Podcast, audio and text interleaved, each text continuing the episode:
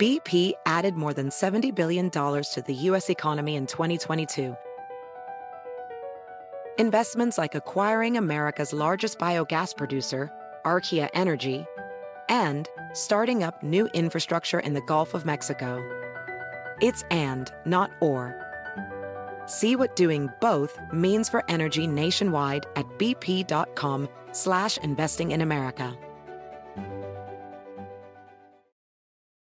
It's your time. Join global thought leader, executive producer, and New York Times bestselling author T.D. Jakes and today's leading culture shifters for an experience unlike any other. At the 2024 International Leadership Summit, spiritual and business leaders can gain the practical tools they need to maximize their timing for success. With world class discussions, breakout sessions, and networking opportunities, this is where your dreams turn into reality. Timing is everything, and your time is now. March 21st through 23rd in Dallas, Texas. Register today at thisisils.org. La caja infinita. Bienvenidos.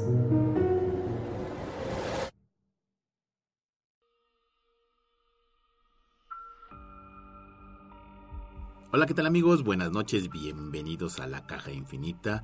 Omar, muy buenas noches. Anima, Juanma, muy buenas noches. Qué placer, qué honor poder estar compartiendo nuevamente mesa y micrófono con ustedes en una noche que la verdad se antoja sabrosona, se antoja aterradora, se antoja harto interesante, con temas que yo creo que les van a encantar y les van a fascinar porque caben solamente aquí en la caja infinita. Así es.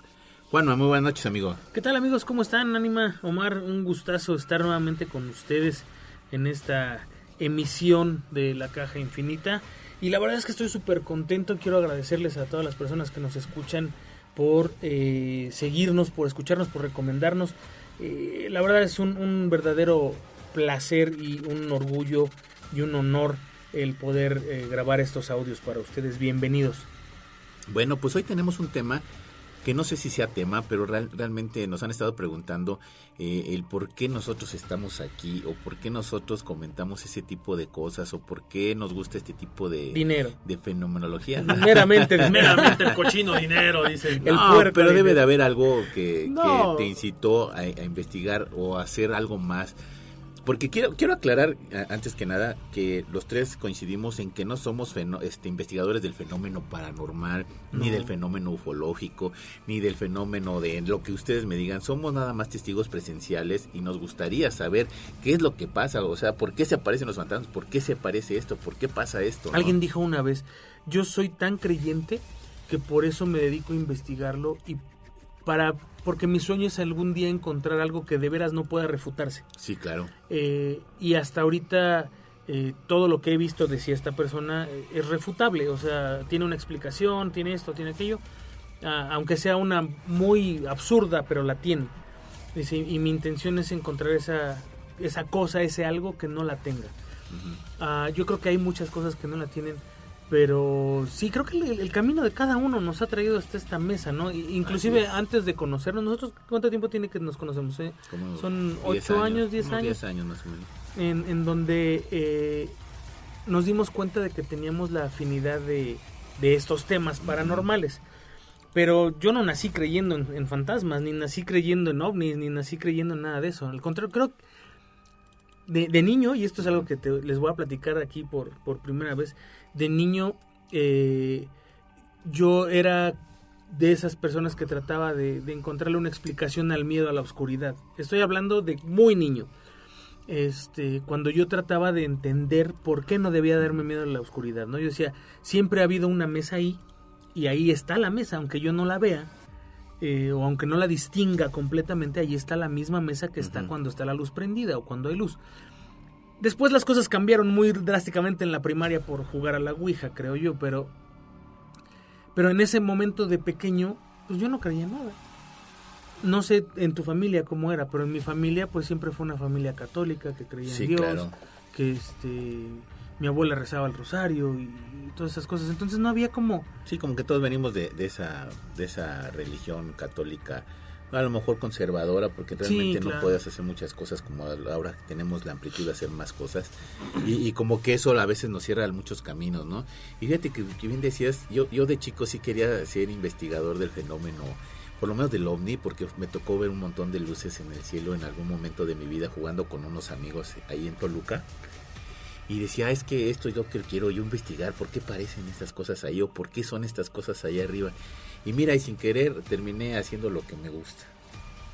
O sea, ¿tú de niño sí te veías haciendo esto o investigándolo? Investigándolo, investigándolo, pero no como para vivir de esto, sino como investigándolo para saber qué era, o quitarme esa maldita duda que nadie me podía responder, ¿no? Tú como niño le preguntabas a algún adulto, oye, ¿por qué pasa esto? ¿Qué es esto? Y no, no te contestaban absolutamente nada, o no sabían qué contestarte, ¿no? Fíjate que dices, dices algo bien interesante. Porque hoy tampoco te dedicas a investigar ovnis y cosas así, pero sí te dedicas de cierta forma a investigar, porque, bueno, la gente a lo mejor no sabe quién eres ni nada, pero eh, recopilas información y estás escribiendo, tienes dos libros en proceso y varias cosas eh, sobre historia, o sea, eres como, como un historiador, aunque eres licenciado en comunicación, eres historiador, y eso pues de alguna forma viene desde ahí, ¿no? Sí, fíjate que sí, además mientras más investigas, más cosas salen, ¿no? Cosas que no, no encajan en algún momento de la historia o encajan muy a fuerza o, cosas que dices, bueno, es que esto pudiera ser por esto, ¿no? Ahora, este fenómeno, los fenómenos paranormales, yo te lo puedo apostar porque esa es mi experiencia personal, que a lo mejor el 99.9% no pasa nada y a lo mejor todo tiene alguna explicación científica, pero cuando caes en el 1, en el punto 1%, aguas porque son sonidos, voces, o oyes, ves gente, sientes movimiento, hay movimiento de cosas, hay cosas ya que están muy peligrosas, ¿no? ¿Qué, Omar, Omar decía, deberíamos de platicar qué fue lo que nos hizo de alguna forma llegar hasta este, este punto. O sea, ¿qué te cambió de ser la persona que eras a decir, oye, sí quiero tener un podcast hablando de cosas paranormales? Yo sí creo. ¿Qué fue en tu caso? O sea, dices ovnis de niño o qué fue lo que te hizo decir, Mira, sí, quiero llegar a ese punto? Pude haber visto un montón de cosas, pero solamente hubo una que sí me, sí me dijo, ¿sabes qué? Este es el camino que tienes que seguir porque necesitas saber más. Perdón, en la universidad teníamos una amiga a la que molestábamos constantemente y después descubrí que traía siempre manga, manga larga y que cubría unas cicatrices en sus muñecas. Entonces, pues al descubrirlas, pues el bullying se hizo más fuerte todavía hacia esa persona. Hasta que un día su hermano me dijo, esperen, si es que no conocen la situación que estamos viviendo, por la que estamos pasando, o por qué tiene esas circunstancias en las muñecas. Fuimos a su casa, tuvimos una charla, una, una bonita velada se podría decir, hasta que ella se empezó a sentir mal. Entonces, la persona, su hermano pues, era una persona muy delgadita y muy chaparrita. Eh, cuando su hermana se pone mal, me dice, ¿sabes qué? Ayúdame a llevarla a su recámara. La cargo, subo unas escaleras y la deposito en su cama. Al depositarla en la cama, son, una explosión fuertísimo. Eh, de eso que no sabes ni qué, ni qué es lo que tronó, o si tronó como si fuera una estufa de gas, dices que tronan muy fuerte. Y se azotaron las puertas, los vidrios este, vibraron. Y cuando yo, yo percaté de, bueno, ¿qué fue lo que pasó? Salgo a ver qué es lo que había pasado y todos los, este, adornos de las mesas, los cuadros habían caído y todo eso era un fenómeno repetido que se pasaba en esa casa y le pasaba precisamente a ella. Entonces era una situación en la que dije, bueno, es que ¿por qué le está pasando a ella? Y te das cuenta de que hay una, unos antecedentes de la casa que donde hacían un tipo de rituales o ese tipo de cuestiones. O te das cuenta de que había lo podemos decir así, lo vamos a llamar así, entes que la molestaban continuamente, que la acostaban, que se acostaban y la acosaban, se sentaban en su cama, se sentaban arriba de ella, o sea, decía que era una cosa totalmente terrible. Y tú dices, bueno, ¿por qué no se cambian de casa? Lo que pasa es que ya se habían cambiado de casa varias veces. Y se lo llevaban, se lo llevaban con ellos. Entonces, a donde ella estuviera, eso era un fenómeno repetido que le pasaba a ella en esa casa. Y ese estruendo eh, no fue nada más una vez, la vez que yo lo oí nada más fue una sola vez, pero para ella era constante. Y ese tipo de fenómenos eran constantes para ella. Eso Entonces, está súper cañón, ¿no? O sea, que conozcas una persona que, que ha vivido este tipo de procesos a lo largo de su vida. Sí. Y que le siguen, de alguna manera, te siguen atormentando y te siguen atosigando, atosigando y, y te persiguen, ¿no? Porque además son cosas que te persiguen durante toda tu vida Porque a lo mejor ella en ese momento dices, bueno, ya dejó de sufrirlo, ¿no? Ya pasó lo peor. Pero quién sabe, ¿no? La- hay gente que toda su vida sigue viviendo este tipo de cosas. Ahora, la desesperación a dónde la llevó, ¿no? O sea, para tener una cicatriz en las muñecas es porque una Está persona cañón. ha sufrido. Depresión, lo que tú me quieras decir, ha sufrido en su momento, ¿no? Entonces, ese tipo de cuestiones no han desaparecido y cuando dices, bueno, pues vayamos a buscar ayuda y cada quien recurres a la iglesia y la iglesia la ayuda y parece que no para el fenómeno, ¿no? Recurres a chamanes, recurres a un montón de gente y a la gente que le digas, te voy a quitar ese fenómeno, recurres. Porque esa es tu esperanza para que se vaya, que se quite. Y no se quita, y que eso es lo peor, ¿no? Y es un fenómeno constante.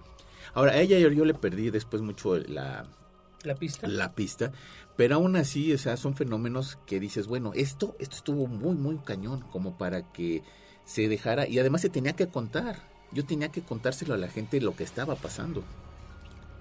Entonces se me ocurre un medio como este para poderlo expresar. Pero, digo, a lo mejor déjame entender un poquito lo que pasa. Tú escuchas ese ruido y Como ves si algo. una explosión. Pero ves algo en la casa, o sea, pasa algo más aparte de ese ruido, porque a lo mejor explotó un tanque de gas en la casa del vecino, suponte. Yo, mira, yo lo llegué a pensar, pero aún así todavía, si me pongo a analizar el, el contexto con más detenimiento, además yo tuve como un lapso de pérdida de tiempo, ¿sabes? O sea, es como que pasa la explosión y como que no sé si quedé aturdido o, o quedé como una especie de trance, no sé. Como que tengo una pérdida de tiempo como de dos o tres minutos hasta que reaccionas y puedes abrir la puerta y ver lo que acaba de pasar afuera, ¿no? Ok. Entonces después te platican, bueno, este fenómeno te, te pasó a ti y qué bueno que te pasó para que la llegaras a comprender. Y después te platican que hay entes que se sientan arriba de ella, que se sientan en la cama, que a veces están viendo la tele y les jalan el sillón. Y bueno, la pregunta eh, lógica es, ¿y por qué no te has ido de aquí? Ujú. Dice, no, pues esta es la séptima casa. Entonces, en todas las casas hemos tenido este fenómeno. ¿Y debido a qué? No saben a qué. Porque, por ejemplo, mucha gente dice, es que a lo mejor jugaron a la Ouija, o es que abrieron umbrales que no deberían de abrir. Supuestamente no pasó nada con ese tipo de cuestiones. De hecho, ellos no son, eran agnósticos, o sea, no creían en algún tipo de cosas de este tipo, ¿no? Y les empiezan a pasar fenómenos de este tipo, ¿y qué hacen? ¿A quién recurren si no creían en alguna religión, no? Ok. ¿Y eso es lo que a ti te orilla, de cierta forma? Sí, eh, porque me llamaba mucho la atención. Yo quería saber qué es lo que pasaba, encontrarle alguna situación lógica a, lo que acababa de ver, cuando no la había. ¿No? Entonces, dices, bueno, eso pasó. Y después fenómenos que ya se volvían como más, como que ya prestas más atención. Después de eso, prestas más atención a lo que ocurre alrededor tuyo. Cuando empiezas a oír susurros, que, que te hablan al oído, que te tocan el hombro, o que te jalan a una mesa, el azotón, azotón de puerta que tuvimos aquí, cosas que ya te llaman la atención, cuando ya son muchas, dices, bueno, pues algo, algo estoy haciendo bien porque la estoy buscando, o como dicen, ¿no? Le estás buscando tres pies al gato, que empiezas a buscar más cosas de ese tipo, ¿no? Ok. Wow. Es que el, el, el- creo que hay un común denominador entre las, las cosas como pasan con la gente cuando Sí, te claro. orillas a esto. No hemos platicado con mucha gente que, que pues ha vivido fenómenos paranormales, que lo sigue viviendo en su casa, eh, que te cuentan, ¿no? Y todas tienen un detonante de alguna forma. Eh, tal vez no lo reconocen en una primera instancia, pero finalmente después de dos, tres meses o 30 años, dicen, ah, yo creo que fue esto. O de manera inconsciente, ¿no? Dices, hoy voy a cantar en inglés, a lo mejor no sabes cantar en inglés, ¿no? Y dice, te aparece el diablo, ¿no? Dice, ¿no? Como el famoso meme ese, ¿no? A lo mejor hiciste algo de manera inconsciente, o realizaste algo de manera inconsciente, o sin tú saberlo, y lo ocasionaste. O no, o alguien te lo mandó. O puede ser que alguien te lo que mandado. también eh, está, está esa parte. La verdad es que sí es, am, a lo mejor no creemos mucho de repente, no digo que nosotros no lo hagamos, pero la gente no cree mucho en esas fuerzas. Y en algún momento platicábamos de, eh, es que la intención de la gente y la vibra de la gente influye mucho en Muchísimo. tu vida, ¿no? Sí, claro. Entonces, el que alguien te desee el mal así, o sea, de, de- de- de hueso colorado, te, te- te esté deseando que ojalá y te hundas y te... En algún momento te va a afectar aunque tú no lo creas. ¿No? O sea, aunque tú no creas en esas cosas, que por algún como las rebote. famosas cadenas de oración Sí. que sirven para ayudar. A lo mejor esa, esa vibración o esa sinergia de, de, de, de cosas positivas hacia una persona funciona, pero si lo haces al revés también funciona. sí, definitivamente. ¿Tú, Omar? Híjole, pues me han pasado muchas cosas desde que era pequeño. Eh, cuando era cuando era más chico, eh, eh, desde, desde mi casa pasaban cosas raras, no muy fuertes los fenómenos, pero pasaban algunas cosas raras. los vecinos decían que veían a una a una persona en la casa cuando no había nadie, una señora ya grande. ¿En tu casa? En mi casa. Ya años después nos enteramos que ya había fallecido la mamá del dueño anterior y que la veían ahí este, deambulando. Eh, escuchábamos en, mi casa, su casa, está contigua a otra casa que está hay, hay una la pared de ellos, luego una barda, luego nuestra barda y luego nuestra pared. Pero se alcanzan, se alcanzan a escuchar golpes como cuando das martillazos, como cuando taladras o algo parecido. Yo me acuerdo que cuando éramos pequeños, la pared de estos vecinos es eh, contigua con nuestra cocina. Entonces eh, escuchábamos golpes, pa, pa, pa, pa, como si estuvieran martillando. Espérame, pero estás hablando de la casa de ahorita. Sí, donde vivo actualmente. Es, esa misma casa. Esa misma casa. Que ya hoy no pasa nada. Porque también creo que hay fenómenos que de repente se van. La casa de estos vecinos, eh, pues está, está pegada a la, nuestra, está a un lado. Y escuchábamos golpes todo el tiempo en la noche, pa, pa, pa, pa, cuatro o cinco golpes y luego una pausa. Luego otra vez cuatro o cinco golpes y una pausa. Literalmente como si estuviesen martillando. Y un día, platicando con el vecino, que su nombre es Manuel, ya ni siquiera viven ahí, este, le dijimos, oiga, don Manuel, pues, ¿qué, qué, fiesta hacen en la noche, no? Que se la pasan golpeando y golpeando. Dice, ¿cómo que golpeando? Dice, sí, escuchamos cómo pegan en la pared, como, no como un martillo, sino como si pegaran con un palo o con, con algo. Están golpeando en la pared, son cuatro o cinco golpes y luego ya no se escucha nada. Dice, no, no me digan eso. Digo, ¿por qué, don Manuel? Pues, o sea, ¿qué, ¿qué, pasa? ¿Qué está mal? Dice, es que, dice, la, la, mamá de mi, de mi esposa, o sea, mi suegra, cuando falleció, bueno, antes de que falleciera, que ya tiene muchos años que falleció, estaba muy enferma y está, es, su cuarto está ahí, pegado a, a, la propiedad de ustedes, o sea, da, da esa propiedad. Y ya la señora no hablaba, no podía hablar. Pero pegaba con el bastón en la pared. pa, pa, pa, pa, para que le hicieran caso y la fueran a atender. Dice, pero la señora falleció hace 15 años, 20 años. No seas payaso. O sea, yo me acuerdo mucho de eso, ¿no? Y que, y que todavía años después seguimos escuchando eso. Ya actualmente ya no se escucha nada, pero fueron muchos años que duró esa, esa situación. Ah, desde ahí empezó todo, ¿no? Tal vez de eso me llamó la atención. Y alguna vez recuerdo que en una feria de libro de esas que se realizaban en el Palacio de Minería de la Ciudad de México, me encontré un libro de espiritismo muy interesante acerca de fenómenos, fantasmas, demonios y no sé qué tanto. Me llamó mucho la atención, lo compré, estaba yo chiquillo, tendría como unos 14 años, 13 años, y lo empecé a leer y me intrigó demasiado porque dije, ah, mira, si hay toda una fenomenología al lado de esto, ¿no? O sea, si hay alguien que está investigando y está leyendo y está escribiendo libros acerca de estas cosas raras y me empezó a llamar mucho la atención. Después tuve otras experiencias, fenómenos muy fuertes ya que eh, me gustaría contar en, otra, en otro programa. Eh, el, demonio que vi en, los canales de Xochimilco, este, el, espíritu de una persona ya grande, un anciano que vi en, un, en una oficina donde yo, trabaja, donde yo trabajaba, eh, espíritus de niñas, animales. En mi casa también he visto los espíritus de los perros que teníamos. Y, esto sí. Y, los espíritus que hemos visto, a lo mejor no coincidentemente, no al mismo tiempo, pero sí en el mismo lugar, como en el teatro. Como en el teatro, por ejemplo, este, en los estudios de grabación, de doblaje, estaciones de radio, cabinas donde he trabajado a lo largo de mi vida, he visto muchas cosas, ¿no?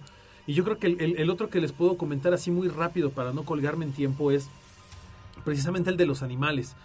Eh, en estas fechas que estamos ahorita grabando este podcast, que es muy cerca de los días de muertos, este, casi a finales de año, octubre, noviembre. Aquí en México, como ustedes bien sabrán, pues se celebra de una manera muy fuerte el Día de Muertos, ¿no? Hay mucha presencia de energía, hay muchas cosas muy místicas en México. Yo me acuerdo que eh, teníamos unos perros de, marca, siempre digo de marca, pero son de raza, Erdel Terrier, que eran muy lindos, ¿no? Eh, yo, los quería, bueno, los quisimos muchísimo esos perros. Eh, uno se llamaba Shori, y su pareja, que era una perrita, se llamaba Esquiser. y los dos perritos pues tenían sus perritos familia, ¿no? Sus, hijitos. Nosotros nos quedamos solamente con una de las perritas que fueron, fueron sus hijitos y fue lo único que tuvimos de, de- de ellos, ¿no? Ah, cuando, cuando fallecen los perros, fallecieron, fallece Shori, que era el macho, y luego fallece Skisser, que era la hembra, y luego la, la hija también fallece de una enfermedad años después. Eh, nosotros decidimos ya no tener perros. Eso fue así como ya no queremos, porque aparte son perros grandes, ¿no? Los ser del terrier son perros grandes. Y esos perros estaban muy acostumbrados. Nosotros en, la casa tenemos un, jardín amplio. Y estaban acostumbrados a andar siempre por todo el jardín dando lata y hurgando y rascaban y guardaban sus huesos y demás. Eran maravillosos. Y yo me acuerdo que un día estaba yo en la cocina con mi mamá. La ventana de la cocina da al patio de, enfrente de la casa. Y estábamos, era, eran como las 5 o 6 de la tarde ya estaba empezando a anochecer. Y estaba yo con mi mamá eh, cenando, porque estábamos nada más ella y yo en la casa ese día. Y de repente escuchamos como ruidos en el patio, como cuando un animal está moviendo plantas o algo. Y había unos rosales en esa zona, un- un- unos rosales y otras plantas, pero había unos rosales. Y mi mamá y yo dijimos, ¿qué era? ¿Qué será? ¿Es una rata o algo, no? Y volteamos los dos por la ventana de la cocina. Y hasta me acuerdo y hasta siento, siento gacho porque hasta me da como el escalofrío en la espalda. Y vimos a, a Shori, al perro, al macho. Pero Shori tenía 10 años de haber fallecido. Algo así. Y lo vimos ahí en los rosales. Te estoy diciendo que lo vimos a una distancia de 4 metros, 5 metros. Y dice, lo vimos. O sea, lo vimos mi mamá y yo. Y me dice mi mamá, dice, no puede ser, dice, es el Shori. Le digo, no mamá, ¿cómo crees? Y yo todavía hasta pelé los ojos, ¿no? Todavía porque lo, con la poca luz que había todavía se alcanzaba a ver. Y estaba como rascando y como, como oliendo ahí donde estaban los rosales.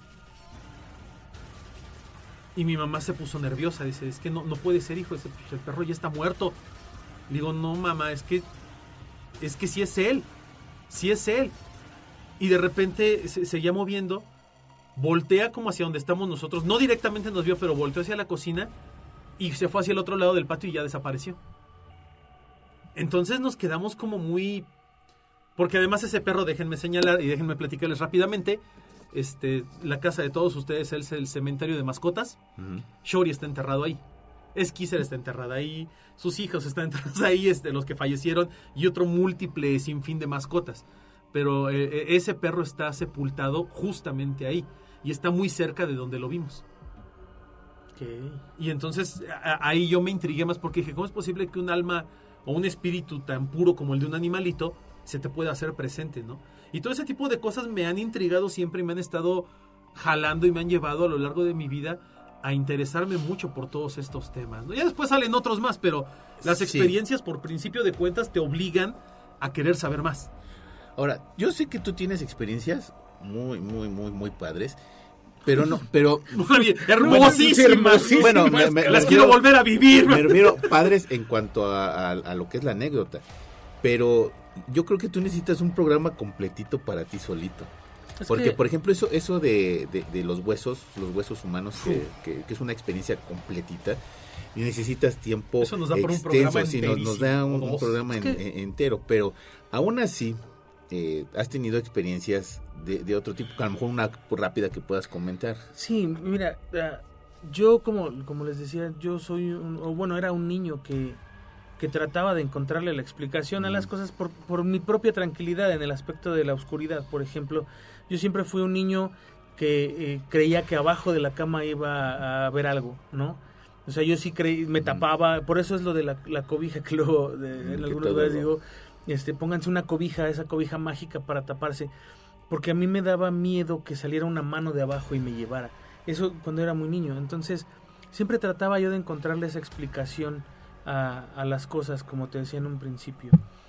Eh, todo cambió y, y me refiero a que cambió mi forma de ver el mundo, pero no fue lo que me hizo dedicarme, o bueno, hacer este tipo de programas. Eh, la, la- la- la historia que tú bien dices es una, una historia que es bastante larga, que por supuesto contaré en un, en un podcast Por favor. eh, próximo. Eh, y esa, esa es justamente la que me hizo de alguna forma voltear hacia este lado y decir, oye, aquí hay más cosas que yo desconozco y quiero conocer. Eh, yo ya era un, un, un asiduo fan de los ovnis. eh, en mi adolescencia me gustaban mucho.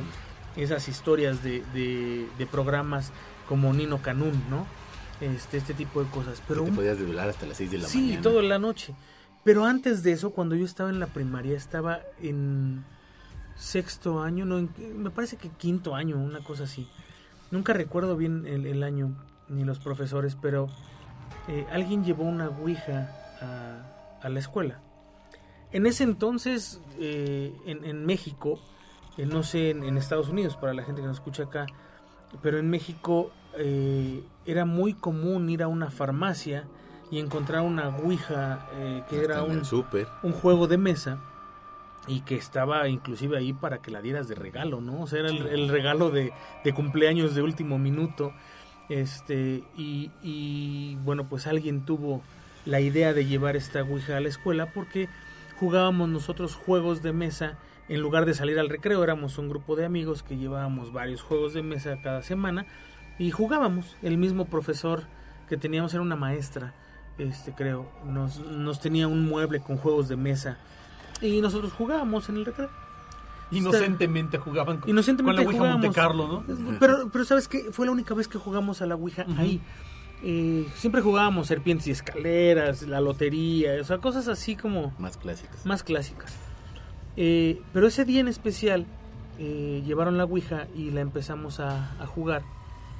Y a mí me llamaba, yo no puse mis manos al principio en, en el tablerito, pero yo veía cómo se movían, ¿no? Y, y recuerdo mucho que eran dos compañeros y dos compañeras los que tenían las manos. Y una de ellas decía, es que se mueve sola. Y el otro decía, no, él es- ella la está empujando. Y entonces empezaron ahí como a, discutir. La verdad es que fue una experiencia que se me quedó muy grabada en la cabeza. Estábamos preguntando quién eres y cosas como esas. Eh, pero pues a mí, al, ver que los, las mismas personas de la mesa discutían si la estabas moviendo o no y demás, yo decía, "Ah, pues, es falso, ¿no? O sea, es, es una tontería esto. Cuando ellos se asustan, estos cuatro que, se- que estaban se asustan y se quitan, yo pongo las manos sobre la, la cosita esta junto con una chica que estaba enfrente y eh, se empieza a mover, ¿no? O sea, ni siquiera hacia las letras, sino, o sea, hacer como un circulito pequeño. Como, como el, el circulito de Windows que está esperando Sí. que algo pase. Ok, haz de cuenta, así en un circulito. Y yo le digo, deja de moverla. Y me dice, no soy yo. Y quita las manos y se sigue moviendo. Y en ese No. momento fue cuando yo dije, no, o sea, esto no está bien. Y quito mis manos y dejo de jugar. Y yo me voy. O sea, para mí ya era asustado, estaba muy asustado. Pero los chicos que habían empezado a jugar, ellos sí empezaron a jugar como se supone que deben de hacerlo, hacer preguntas y demás. Y te digo, hasta donde yo recuerdo hubo respuestas. Y luego yo puse las manos y, y nunca cerramos el juego, que lo pongo entre comillas, porque hay que despedirse de esta entidad y decirle que ya te quieres ir y que te dé permiso de irte. Eso no pasó y yo puse, te digo, las manos, se movió y me fui. Pero a partir de ahí empecé yo a tener otro tipo de experiencias diferentes. A ver cosas en el, con el rabillo del ojo, a ver eh, situaciones dis- dis- distintas. Hubo una época en la que yo estaba muy mal, ya estaba creo que en primero de secundaria, y le comenté yo a mi mamá que este, pues yo veía así como cosas raras, ¿no? Y ella me decía, es que tú desde niño tuviste ese problema. Y yo no me acordaba de esas cosas. Mi mamá me fue contando, y te acuerdas cuando veías desde tu cuna al señor en la, en la, en la puerta del cuarto y que le pedías tu biberón. Y son, son cosas que yo no recuerdo, pero son cosas que mi mamá me ha Sí pasado. vio, ella lo vivió. Y me dice, pues tú le pedías el biberón a un señor que no existía. Entonces, que yo llego a la, a la conclusión de que desde niño he tenido muy abierto ese canal para percibir las cosas y que yo mismo me he tratado o me trataba de cerrar ese canal buscándole una explicación lógica e ignorando lo que veía. Para mí ese, ese rollo de la, de la Ouija y las explicaciones de mi mamá posteriores, que mi mamá en ese entonces no tenía nada que ver con, con nada parecido a, a, a santerías, ni nada, que después conoció una santera, por eso y ya lo escucharán después. Pero mi mamá pues era católica normal, ¿no? O sea, y yo empecé a comprender muchas cosas y a partir de ahí es que yo me vuelvo hasta cierto punto fan porque no nunca he investigado así como este para escribir un libro sí he investigado cosas pero no no como como investigador de lo paranormal eh, y empiezo a, a acercarme un poco más hacia ese mundo de el- el- los hombres lobos, de los vampiros, de, de- pero a pasar de las historias del cuento, De lo fantástico. de lo a fantástico a lo que podría ser, y empiezo a ver ovnis, empiezo a ver cosas que, que para mí en ese momento me cambian la, la perspectiva de lo que yo vivía. Y entonces yo nunca planeé llegar a hacer un podcast de, de- De de paranormal. Yo traía ya ese bagaje hasta un día que llegué aquí a la cabina y Omar me dijo, mira, él es el ánima de Coyoacán y va a grabar un programa de paranormal. Vas, ¿no? Y entonces este entro yo aquí contigo y ahí es cuando crece este rollo. Pero yo antes de, de estos proyectos, de, de entrar a este mundo, yo lo veía como desde fuera, desde el espectador que Claro. se sienta y pone un documental o pone el radio y escucha la mano Lees una revista o te encuentras un libro. Claro, ¿no? O sea, para mí el, el semanario de lo insólito era wow, yo Sí, lo compraba claro. todos los lunes. Creo que aquí ¿no? los, los que estamos en la mesa fuimos fans del semanario de lo insólito. Y era, y era una sarta de, de tonterías la mayoría de cosas, pero te cambia la perspectiva y empiezas a buscar respuestas en todos lados. Y ahora cuando estos fenómenos, porque, te lo, porque lo hemos pasado, nos pasan a los tres, porque vamos a alguna casa embrujada, mira, Sí, mira, ay, se- hijo de se- madre. se le el. Cuando vamos a casas embrujadas, donde supuestamente espantan, o lugares donde están cañones, y que vamos los tres, ya vamos como, como con otro afán, ¿no? Ya me siento yo protegido con ustedes dos, y a lo mejor a ustedes les pasa lo mismo, pero es ese, ese ir a aventura y ser testigos de lo que ahí se presenta, ¿no? Y es que en- entra mucho en juego eso que justamente decías, nosotros somos testigos de las cosas que nos han pasado. Sí. Eh, Somos testigos de, de cosas que le ha pasado a otra gente y es lo que venimos a contar a este micrófono, ¿no? Eh, aquí no vamos a encontrar un, un- un Jaime Maussan que se aviente una investigación de quién sé cuánto tiempo, sea buena o mala, o sea falso o no. Sí, no, claro que no. Eh, no, no vamos a encontrar a, a un Juan Ramón Sáenz que está o que estaba haciendo investigaciones de ese tipo, no, Carlos Trejo. no mucho menos, ¿no?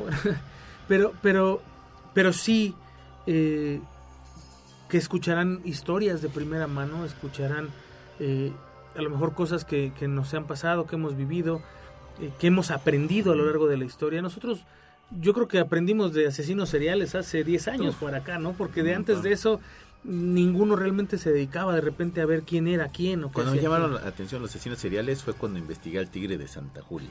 Fíjate, Y que realmente no era así como. ni siquiera era un asesino serial, claro. Pero bueno, lamentablemente se nos acabó el tiempo. Juanma, tienes que contarnos esa historia, la de los huesos, porque eso está cacacucu, diría este mi amigo Omar. Cañón. Está terrible. Lamentablemente se nos acabó el tiempo.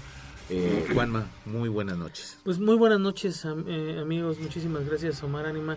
Eh, les prometo que contaré esa historia en un podcast más adelante. Este es una historia que me, me- me gusta mucho contarla porque eh, hay cosas con las que uno no se debe de meter.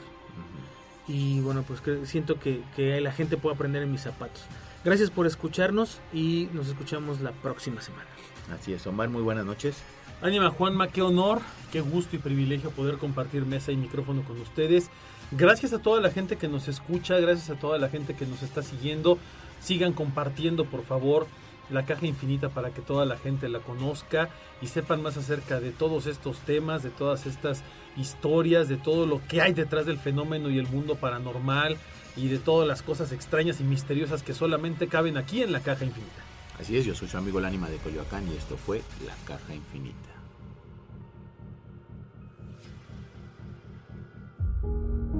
La caja infinita. Hasta la próxima.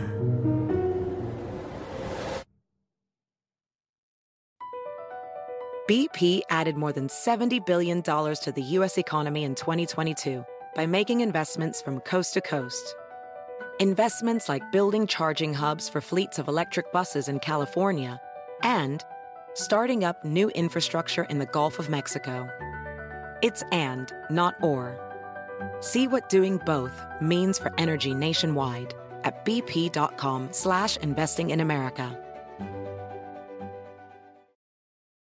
It's your time. Join global thought leader, executive producer, and New York Times bestselling author T.D. Jakes and today's leading culture shifters for an experience unlike any other. At the 2024 International Leadership Summit, spiritual and business leaders can gain the practical tools they need to maximize their timing for success. With world class discussions, breakout sessions, and networking opportunities, this is where your dreams turn into reality. Timing is everything, and your time is now.